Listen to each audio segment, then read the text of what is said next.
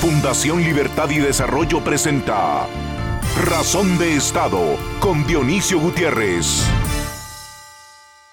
La democracia, las bondades de la República, la justicia y la libertad son los valores que dan acceso al desarrollo, oportunidades a la gente y esperanza a las naciones.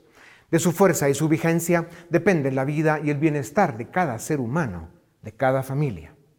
Proteger y promover esos valores con determinación y convicción debe ser el compromiso de los ciudadanos del siglo XXI. Para eso es indispensable el ciudadano presente, que promueva, elija y vigile a quienes se ofrecen como líderes y pretenden gobernar. Las élites de América Latina deben subir a la altura de las circunstancias. Confundieron la libertad y la democracia con privilegios cuando en realidad son derechos y responsabilidades. Chile va a segunda vuelta electoral el 19 de diciembre. Es posible que en esa elección se defina el futuro de América Latina para los próximos 20 años. La democracia liberal y republicana es el modelo político menos imperfecto conocido. Es el único que con trabajo, consistencia y sacrificios ha construido países exitosos. Las condiciones y su fundamento son la libertad, la certeza jurídica, el Estado de Derecho. El diseño y la propuesta de un modelo de desarrollo que tenga posibilidades de éxito para América Latina tiene como condiciones la división de poderes que solo la República ofrece. Cortes de justicia independientes formadas por los juristas más respetables y respetados de sus países, congresos de diputados con visión de Estado y practicantes del decoro y la honradez y presidentes capaces, honestos, que garanticen el funcionamiento del Estado y respeten la norma democrática. América Latina está en un momento crítico de su historia. Ya no pueden pasar más años sin que el ciudadano sea el protagonista de su presente para salvar su futuro. Volvamos a tener ilusiones, esperanza y victorias en América Latina. Somos una región privilegiada del planeta, con gente buena y trabajadora y con recursos para avanzar. Debemos hacer que el ciudadano y su participación cívica sean el punto de partida. Hagamos las reformas que los estados de nuestros países necesitan. Seamos intolerantes con la incompetencia y la corrupción. Aliviemos los graves problemas sociales que tenemos y subamos la mirada para encontrar en el desarrollo de nuestros países un horizonte de unidad, optimismo, creatividad y compromiso. Devolvamos el brillo a la política y prestigio a la democracia. De eso depende el futuro. Es el único camino para estar a la altura de las circunstancias que hoy nos demanda la historia. A continuación, el documental En Razón de Estado. América Latina vive el resultado de sus logros, de sus fracasos, de sus avances insuficientes, de sus vacíos, de sus disfunciones, de su historia de su cultura. El saldo es negativo. Los dramas que sobrellevamos lo confirman. La pandemia los empeoró. También es cierto que somos, otra vez, campo de batalla, objetivo, instrumento y protagonistas en una nueva guerra fría, esta vez entre Estados Unidos y China. Por intereses geopolíticos y económicos, China y sus satélites, en alianza con el Foro de Sao Paulo, hoy rebautizado como el Grupo de Puebla, intentan capturar y desfigurar las democracias de América Latina, coartar sus libertades civiles y destruir las economías. Cuba, Nicaragua y Venezuela dan cuenta de ello. Hoy lo intentan en Perú y Chile. Seguirán con Honduras, Colombia y Brasil. Esto no es teoría conspirativa. Las evidencias son contundentes y el impacto cada día más sensible. Si no caen antes, algunos gobiernos democráticos, pero débiles e impresentables, allá donde haya elecciones, se intentará avanzar con la captura de América Latina y con la implantación del modelo populista de extrema izquierda, que sirve a los intereses geopolíticos chino-rusos y a los objetivos dictatoriales del Grupo de Puebla. La ausencia de instituciones respetables, la falta de un modelo de desarrollo, La caída en los precios de las materias primas, el deterioro económico y una pandemia provocaron en los últimos siete años una fuerte caída en el ingreso de los latinoamericanos. Esto agregó 22 millones de pobres para regresar a que la tercera parte de los habitantes en una de las regiones más ricas del planeta, 209 millones de seres humanos, vivan en la pobreza. La falta de oportunidades, gobiernos incompetentes, élites indiferentes, una economía global insuficiente y un mundo complejo, polarizado, inundado de mentiras, desinformación y contradicciones ha provocado descontento social, resentimiento, confusión y desesperanza. Emociones estas que están siendo instrumentalizadas y manipuladas por grupos de izquierda para incitar inestabilidad política y conflictividad. Este drama se desenvuelve con la complicidad ciega y pasiva de grupos y gobiernos de derecha que se dedican a la corrupción y a defender intereses de corto plazo. La excepción hoy son Uruguay, Ecuador, Colombia, República Dominicana y Costa Rica, países en los que sus gobiernos respetan la norma democrática y gobiernan con responsabilidad. Hasta 2019, Chile fue el referente de estabilidad democrática y crecimiento económico desde los años 90. Y hasta hace unos días, Colombia brillaba por su estabilidad política, por su fortaleza institucional y su liderazgo regional. Perú, el país que redujo en 16 años sus niveles de pobreza de 45 a 15%, cayó en septiembre de este año en las garras de la peor expresión del populismo radical para América Latina. Chile vive un proceso constituyente con malos presagios y tendrá la elección presidencial en pocas semanas, en la que, si gana Boric, será el banderazo de salida al plan chavista en Chile, y si gana Cast, los chilenos podrán rectificar para salvar su democracia y su libertad. Para Colombia, que va a las urnas en mayo de 2022, los pronósticos son reservados.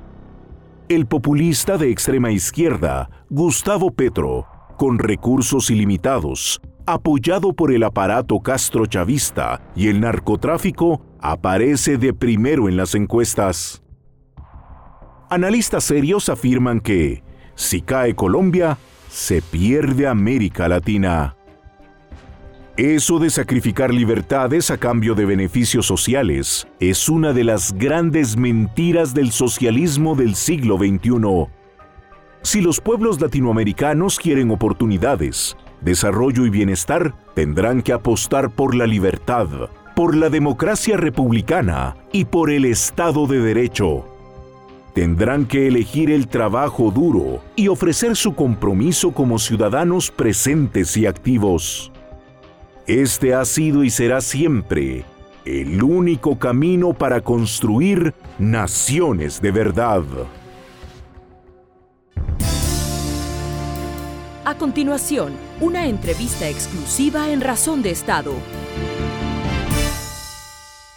La vida de las naciones está marcada por ciclos, etapas, momentos y saldos, a veces buenos, a veces malos. La historia de la humanidad tiene como escenario principal lo que sucede en la política, en la economía, en la sociedad de cada pueblo, en cada familia. Toma una pequeña dosis de responsabilidad y honradez reconocer cuáles son los valores, las políticas y los sistemas que han construido naciones exitosas, prósperas, con bienestar y oportunidades para su gente. Hay naciones, regiones o incluso continentes que se condenan a sí mismas al fracaso, al sufrimiento, al subdesarrollo, a la pobreza, a la esclavitud. ¿Cuánto tiempo, cuántos siglos puede durar un ciclo o una etapa en la que las naciones deciden suicidarse y cuánto tiempo lo puede aguantar su gente? Cuba lleva 60 años, Nicaragua lleva décadas cambiando de dictadura, Venezuela ya pasó los 20. América Latina es una de las regiones más ricas del planeta, llena de gente pobre, atrapada en la mayoría de sus países por la corrupción y el narcotráfico, castigada con la incompetencia de sus políticos, despreciada por la indiferencia de sus élites.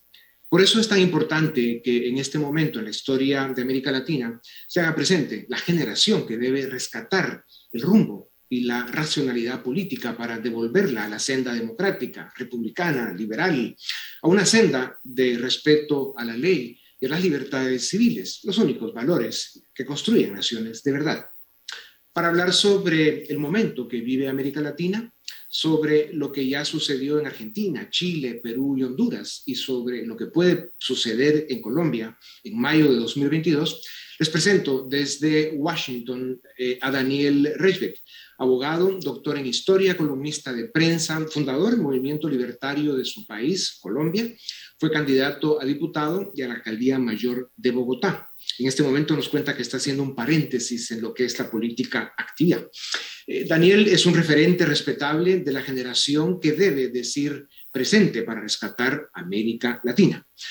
Daniel, gracias por tu tiempo. En, marzo y en mayo de 2022, Colombia elige Congreso y presidente. ¿Cuáles son las amenazas y por qué? Muchas gracias por la introducción y por la invitación. A ver, yo diría que la, la principal amenaza, sin duda alguna, en Colombia es básicamente caer bajo las garras de un gobierno chavista eh, la amenaza siendo concretamente el candidato actual senador Gustavo Petro, eh, que quedó de segundo, en, llegó a segunda vuelta en el 2018 y ahora está liderando las encuestas. Eh, es una persona que fue muy cercana a, Chávez y tiene todo tipo de propuestas que claramente llevarían a Colombia a un desastre económico y hasta humanitario, la impresión de dinero, parar la exploración, explotación del petróleo, eh, controlar los precios, eh, es decir, toda la receta eh, fracasada que solo puede conducir a la hiperinflación, pobreza, emigración masiva. Eso es lo que representa Petro, pero él logra conseguir un apoyo significante con un discurso de odio y resentimiento hacia el establecimiento, que también tiene sus grandes fracasos en Colombia. Sí. Daniel, como dices, Gustavo Petro es el candidato de la izquierda radical cercano al chavismo y según agencias de inteligencia internacionales, eh, también eh, indican que está financiado por narcotráfico. Eh, en este momento, como, como lo sabemos, encabeza las encuestas. ¿Está considerando suicidarse el pueblo colombiano? Es una buena pregunta. ¿Por qué hay gente que, vota por Petro y, y lo apoya? Eh, a mí me parece que él es muy hábil, eh, por ejemplo, eh, trata de distanciarse del chavismo cuando se lo preguntan, le preguntan acerca de su cercanía con Chávez y con el chavismo, dice, no, yo no soy como Chávez porque yo quiero acabar con, con el petróleo, con la industria petrolera y empieza a hablar del cambio climático, que es algo que les gusta a los jóvenes.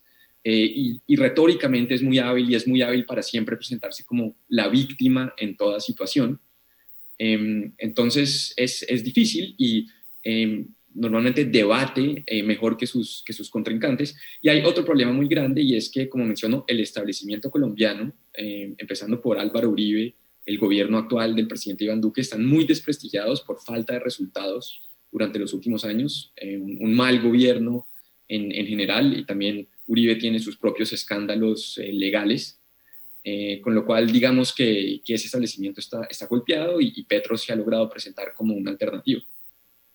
Claro, la pandemia no ha ayudado en general a ningún país de América Latina. Daniel, ya empezabas a, señalar un poco el tema de qué falló y hablas del, establishment tradicional, no de los grupos tradicionales. ¿Por qué los ciudadanos están considerando votar por un proyecto populista de izquierda que representa un modelo fracasado? Claro, em, e, el asunto es que nosotros sabemos que ese modelo representa algo, un fracaso inevitable.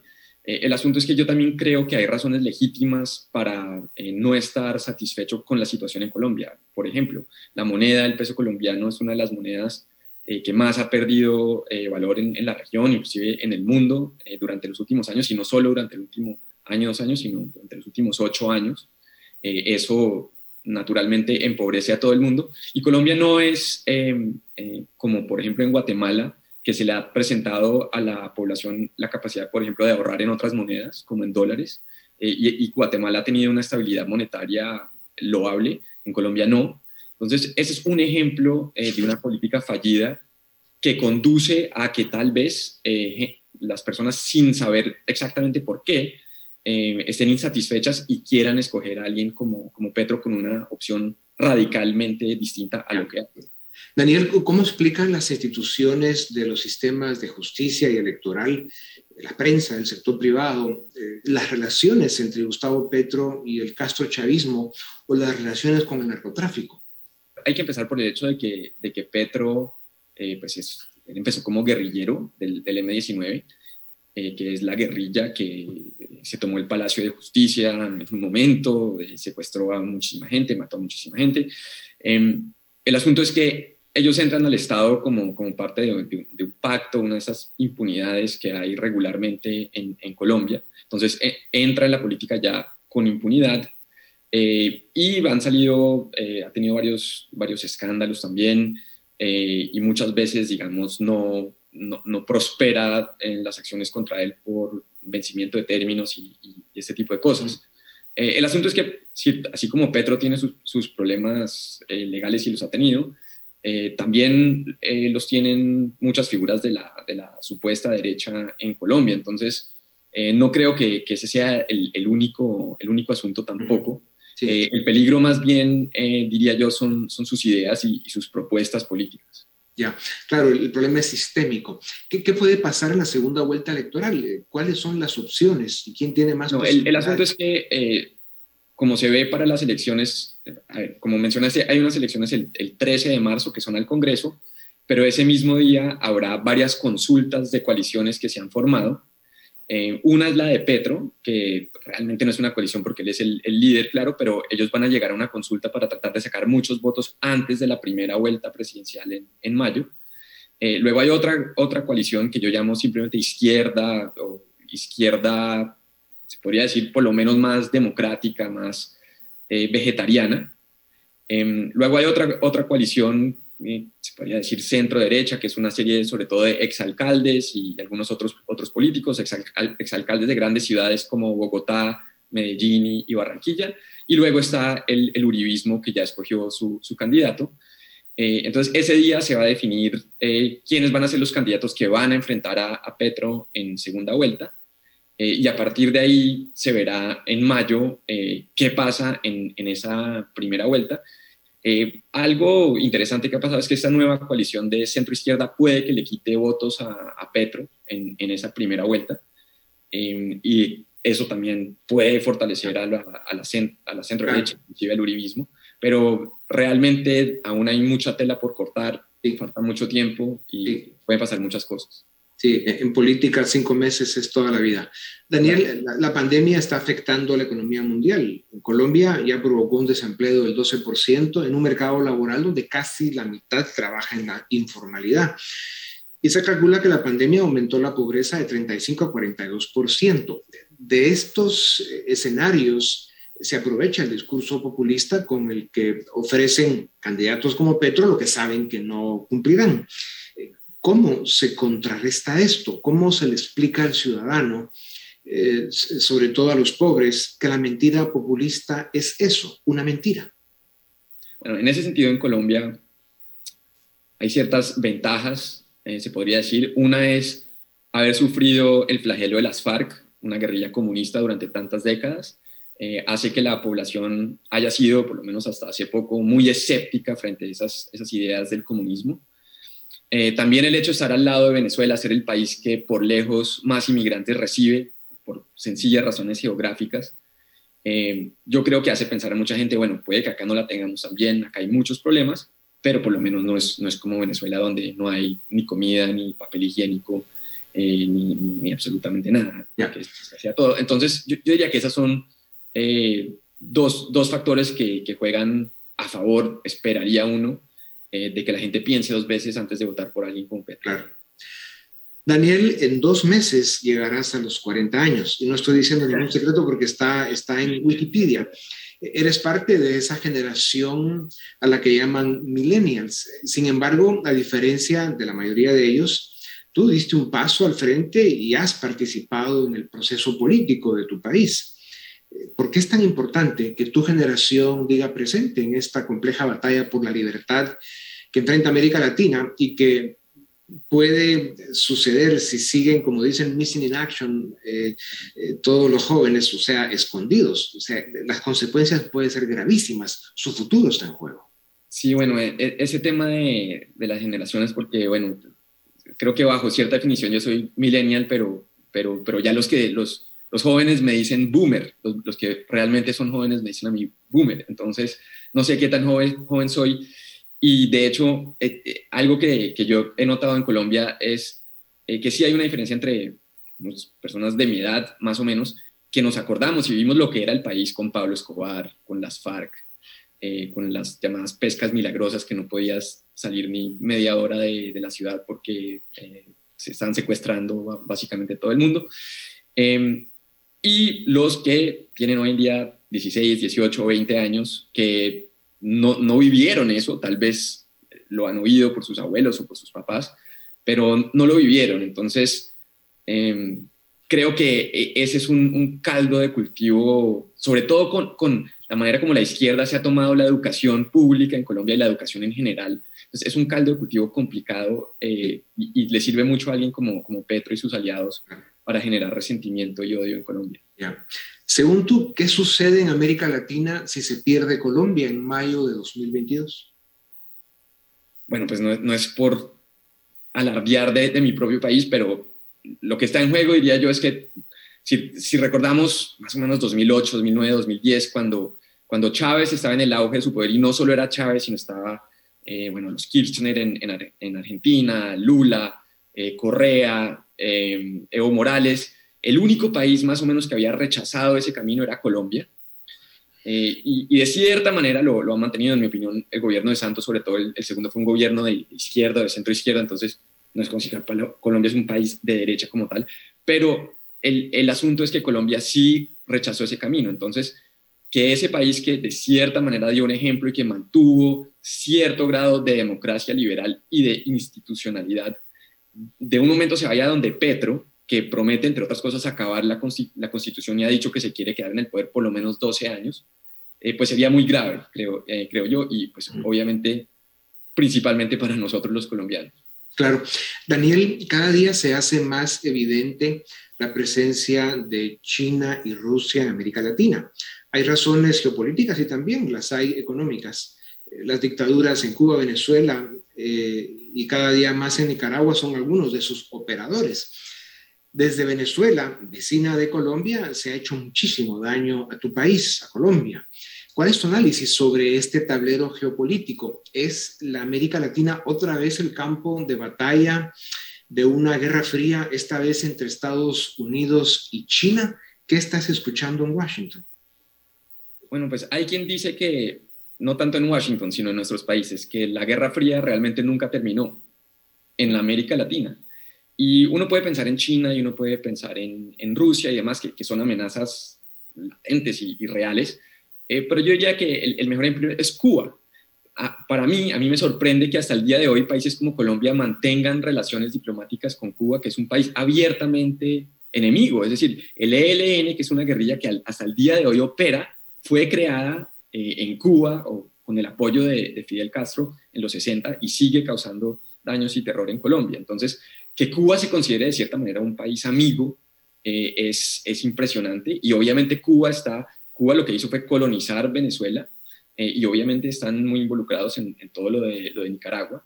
Entonces, ni siquiera hay que ir muy lejos para, para, ver la Guerra Fría. La Guerra Fría nunca se terminó porque Cuba siempre siguió exportando esa revolución tan nefasta a todos nuestros países.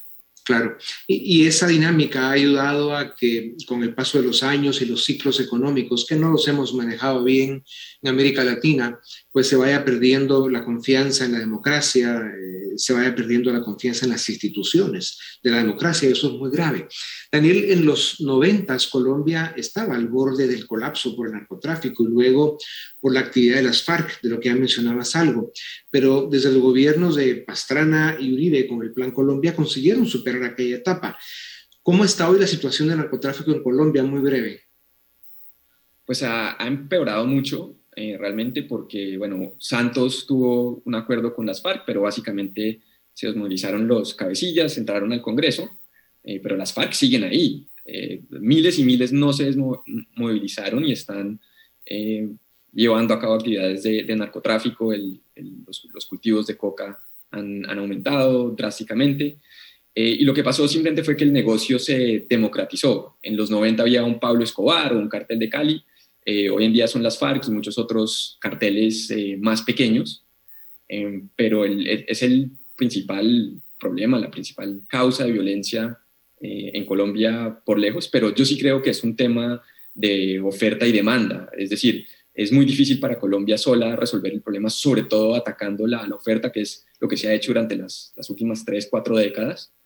entonces, ahí hay que mirar otras alternativas donde se tome en cuenta la demanda en países como Estados Unidos también.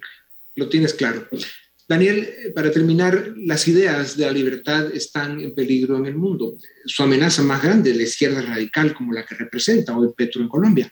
Pero también hay expresiones antiliberales desde facciones que dicen ser de derechas.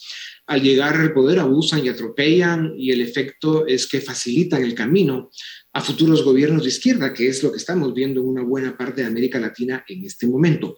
¿Cómo podemos y debemos los liberales defender las ideas de la libertad en el mundo de hoy?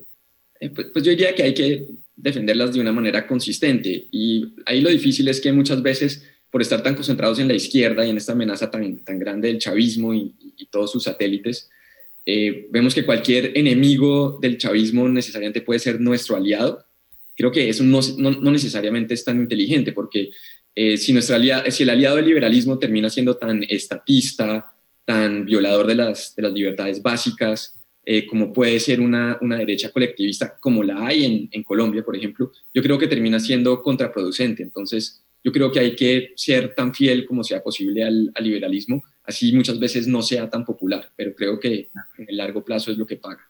Ya. Pues Daniel, muchas gracias. Eh, tú has sido y debes seguir siendo un referente no solo de tu generación, sino también como ciudadano colombiano, como ciudadano latinoamericano. Eh, espero que, que, Washington no te atrape por demasiado tiempo, porque sin duda alguna Colombia te necesita a ti, a todos los de tu generación, para salvar su presente y dejar de eh, de que esté bajo esa amenaza tan terrible el futuro.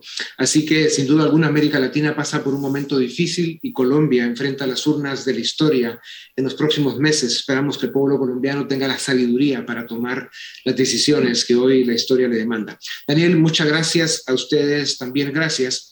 Esto es Razón de Estado. A continuación, el debate en Razón de Estado ¿Qué tal? Bienvenidos al debate en Razón de Estado. Hoy tenemos mucho de qué hablar. Hubo elecciones en Honduras, ya hay virtualmente una ganadora que es Xiomara Castro. Eh, estamos a la espera todavía de resultados oficiales, pero ya se sabe prácticamente que es la ganadora. También hay resultados ya del Congreso en Honduras y por supuesto también noticias desde Sudamérica. Ya se prepara Chile para una segunda vuelta electoral entre José, Antonio Cast y Gabriel Boric. También ya eh, se empiezan a dar nombres de posibles candidatos presidenciales en las elecciones de Colombia. Así que de eso y un poco más vamos a charlar hoy con nuestros invitados. Hoy están conmigo Alejandra Martínez, ella es la directora de estudios latinoamericanos de la Fundación Libertad y Desarrollo, y también Philip Chicola, director del área política de Fundación Libertad y Desarrollo. Ambos bienvenidos, gracias y entramos de lleno en el tema. Ale, decía yo en introducción que ya hay presidenta en Honduras. Xiomara Castro sacó cerca del 53% de los votos, con una participación histórica del 68% del padrón electoral. Eh, las encuestas ya nos, ya nos invitaban a pensar que ella era la eventual ganadora, pero de todas formas eh, su victoria es incluso por márgenes más grandes de lo esperado. Tus primeras reacciones de la elección en Honduras, Ale. Sí, como tú bien dices, en las encuestas ya se veía virtualmente Xiomara como la ganadora. Lo interesante es cómo va a funcionar eh, la dinámica en el Congreso, porque no logró una bancada muy grande en el Congreso Xiomara. Por su lado, el Partido Nacional eh, tampoco logró una bancada grande. Entonces, vamos a tener en Honduras un fenómeno tal vez en pequeño, que lo estamos viendo ya más grande eh, en una visión más general en toda América Latina, que es el fenómeno de una alta polarización como el que, como eh, realmente lo que pasó en esta elección en Honduras, eran dos candidatos con propuestas rotundamente eh, radicales y, y polarizadas, pero vemos que al final ninguno es una aplanadora que se logra eh, posicionar eh, con, frente al otro, ¿no?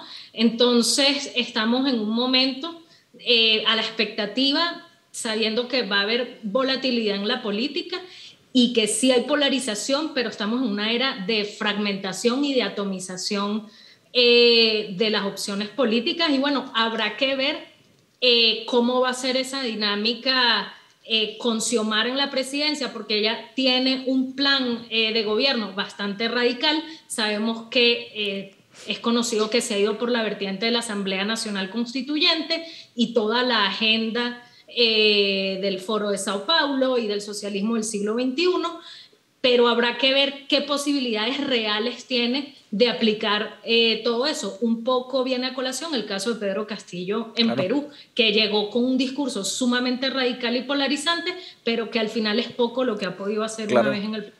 Decíamos la semana pasada que más parece, Philip, que el desgobierno es la regla en, esta nueva oleada. Es decir, esta oleada de, de izquierdas que viene ganando elecciones no viene acompañado, como bien decía Ale, de aquellas aplastantes mayorías en el legislativo, ¿no? O sea que sí lo veíamos en el caso de Chávez. Correa la logró por algunos otros medios, por la revocatoria de aquellos cincuenta y pico de diputados. Eh, el MAS en Bolivia lo logró en su momento. Es decir, ellos gobernaron con eh, una mayoría amplia en el Congreso. No es el caso en Perú con Pedro Castillo. No sabemos si ganará finalmente Gabriel Boric o Cast en Chile, pero tampoco ninguno de los dos tendrá mayoría en el Congreso. Y ahora Xiomara va a tener que ir a negociar. Eh, la pregunta entonces, Filipe, es eh, esos miedos que, todos tenemos, ¿no? De, esa agenda tan, tan radical que presenta Xiomara Castro, ¿se pueden hacer realidad o eh, tendrá que encontrar algún mecanismo para gobernar con una agenda más moderada? ¿Cuál es tu visión? Bueno, yo creería que es muy probable que a pesar que Xiomara Castro no obtuvo mayoría absoluta en el Congreso, que sí, sí, logre articular su agenda legislativa, incluyendo sus propuestas más agresivas y más peligrosas. Y la razón es muy sencilla. El partido de Xiomara Castro, que obtuvo 52 de 128 diputados, libre, es una decisión del Partido Liberal. Manuel Zelaya llegó al poder en el 2005-2006 con el Partido Liberal. Pues el Partido Liberal alcanzó un total de 21 escaños en el Congreso. Eso quiere decir que si Libre logra articular una alianza con el partido del cual emanó y del cual hace 15 años coquetearon con el chavismo, con el movimiento bolivariano, ahí va a tener los votos para empujar su agenda legislativa. Y ojo, a mí lo que me preocupa también es que hay una serie de propuestas que ha anunciado eh, Xiomara Castro que no solo son temas ideológicos de su partido, sino que más allá de su partido hay quienes lo apoyan. Por ejemplo, Xiomara Castro dijo que cuando tome posesión, ella va a suprimir las sedes, las zonas económicas de desarrollo especial, que básicamente son la única política de atracción de inversión efectiva que ha tenido eh, Honduras en los últimos 10 años. Y esa propuesta de Castro y del Partido Libre es apoyada por otros actores fuera del Partido Nacional. Entonces, la agenda radical en materia económica, desarmar, digamos, la gran política o la política más funcional que ha tenido Honduras de atracción de inversión no es un gran esfuerzo ideológico, al final termina siendo más un tema de, gestión política. Y última razón por la que yo soy pesimista con el futuro de Honduras. Recordemos también la lógica política de nuestros países. Honduras no es muy diferente de lo que hemos visto en otras latitudes, en donde al final del día las posiciones políticas de los partidos pesan menos y pesa más la corrupción. Negociaciones que se den en el marco, por ejemplo, de componendas no transparentes, de intercambio de cuotas de poder o cuotas de negocios, terminan siendo una llave que logra desentrampar congresos. Y yo creo que eso es lo que se va a generar en Honduras en el corto plazo. Ahora, Ale, hay que decir también que el Partido Nacional es quien le allana el camino a Xiomara Castro con sus fracasos. Corrupción rampante. Eh, expulsaron una comisión anticorrupción de la OEA. Reformaron el Código Penal para bajar las penas por delitos de narcotráfico y por delitos de corrupción. Es decir, eh, todo fue tan escandaloso que no sorprende, Ale, que ante el fracaso de eh, tres periodos de gobierno que hizo el Partido Nacional, aparece una, una opción antisistema, ¿no?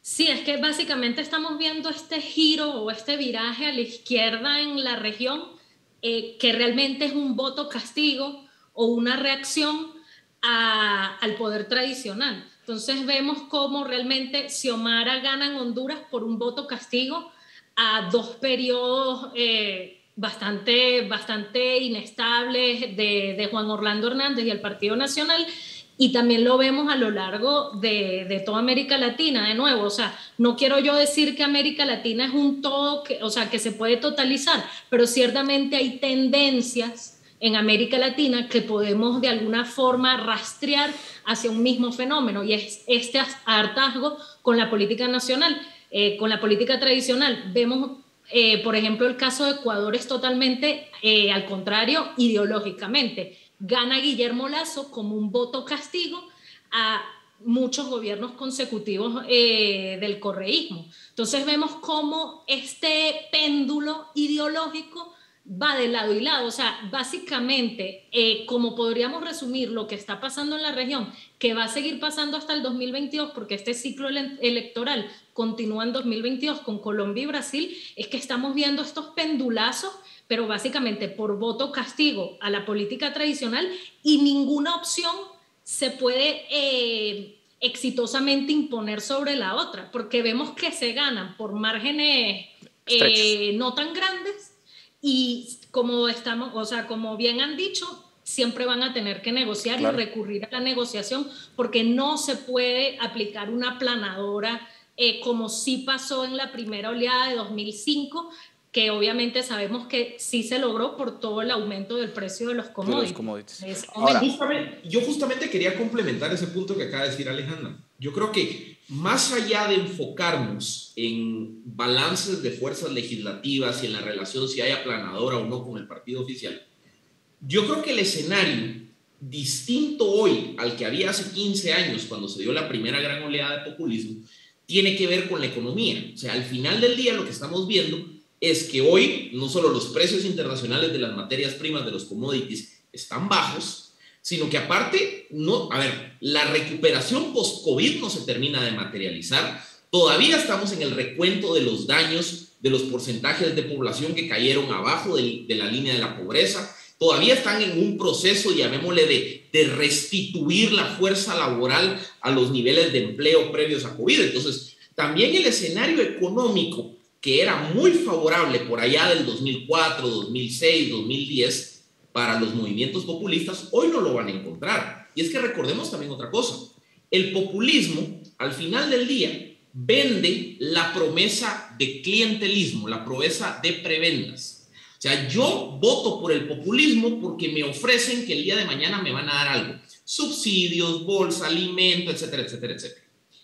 Cuando un gobierno está en el poder y no cuenta con los recursos o no tiene una fuente estratégica de recursos, por ejemplo, el petróleo en Venezuela y demás, si los presupuestos están amarrados y no hay un mecanismo para ampliar significativamente el gasto en política populista, rápidamente el pez pierde el agua. Y ese creo yo que va a ser una variable distinta hoy a la que había hace 15 años. Entonces, creo yo que hay que enfocarnos más en entender cómo se puede comportar la economía latinoamericana y sobre todo los países que están teniendo estos virajes políticos en los siguientes 3, 4, 5 años, porque creo que de eso dependerá más que avance o no la agenda populista de todos los sectores que están en Además, con el precio del petróleo en, altos niveles, Chávez podía ser expansionista, tenía Petrocaribe, el ALBA y un montón de iniciativas, sale, pero me quiero mover un poco al sur porque también Colombia es un tema de interés en estos momentos, ya se empiezan a ver los posibles candidatos, allá también Gustavo Petro, desde la izquierda radical, digámoslo así, eh, se proyecta como un virtual candidato puntero, más que todo porque la oposición no había definido candidaturas, yo creo, porque también es un personaje con antivoto. Oscar Iván Zuluaga finalmente va a ser la apuesta del Centro Democrático, que es el partido de Iván Duque, y por el otro lado, digamos, una opción de centro ideológico eh, del denominado la coalición Centro Esperanza, ha decidido que unificará candidaturas para competir eh, digamos, directamente contra mm, Oscar Iván Zuluaga y contra Gustavo Petro. Se lo disputarán seguramente Alejandro Gaviria y Sergio Fajardo. ¿Ves tú eh, que Petro se conduce indefectiblemente a, a ser el primer presidente de izquierda radical de Colombia o hay esperanza todavía en Colombia? Mira, no me atrevo a asegurar que ya la presidencia Petro la tiene ganada eh, no soy muy buena con los, pronósticos electorales, pero ciertamente Petro la tiene más fácil en esta elección que en otras anteriores. ¿Por qué? porque si bien, como tú has dicho, acumula un, alto antivoto, las fuerzas moderadas, que son el centro democrático, que básicamente es el uribismo, y las fuerzas moderadas del centro de la esperanza, eh, van divididas. Entonces, y además, recordemos que el centro democrático viene acumulando también, arrastra de alguna forma la impopularidad del presidente Iván Duque, que según los datos que, hemos tenido acceso, pues está bajando considerablemente, sobre todo este año ha bajado mucho. Entonces el Centro Democrático arrastra un poco esa, esa impopularidad del gobierno saliente, lo cual también es normal en todo gobierno saliente, arrastra un poquito de impopularidad. Y ese lamentablemente es el gran problema que lo estamos viendo en Latinoamérica, pero yo diría en Hispanoamérica en, en, en más grande, porque también en España ha pasado, cuando las fuerzas moderadas no se ponen de acuerdo y van divididas, le dan paso a los, a los extremismos y a los discursos polarizantes. Entonces, como bien te digo, ciertamente no sé si Petro va a ganar la presidencia, pero yo creo que estas elecciones, en comparación con otras elecciones anteriores, las tiene más fácil que eh, de ganar. Ahora, Philip, obviamente la pandemia le, le, cayó muy mal a la popularidad de Duque, por razones obvias. La pobreza subió eh, del 30 y pico por ciento al 46 por ciento.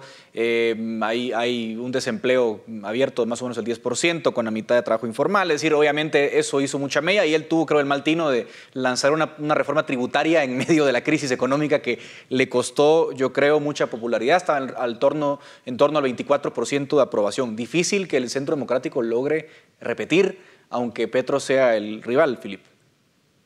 Sí, es que miren, así como Afganistán era la tumba de los imperios, eh, la pandemia COVID-19 creo yo que va a ser la tumba de muchos gobiernos eh, salientes, o sea, y de, y de proyectos políticos, digamos, que están en el poder en el, en el tiempo de la pandemia.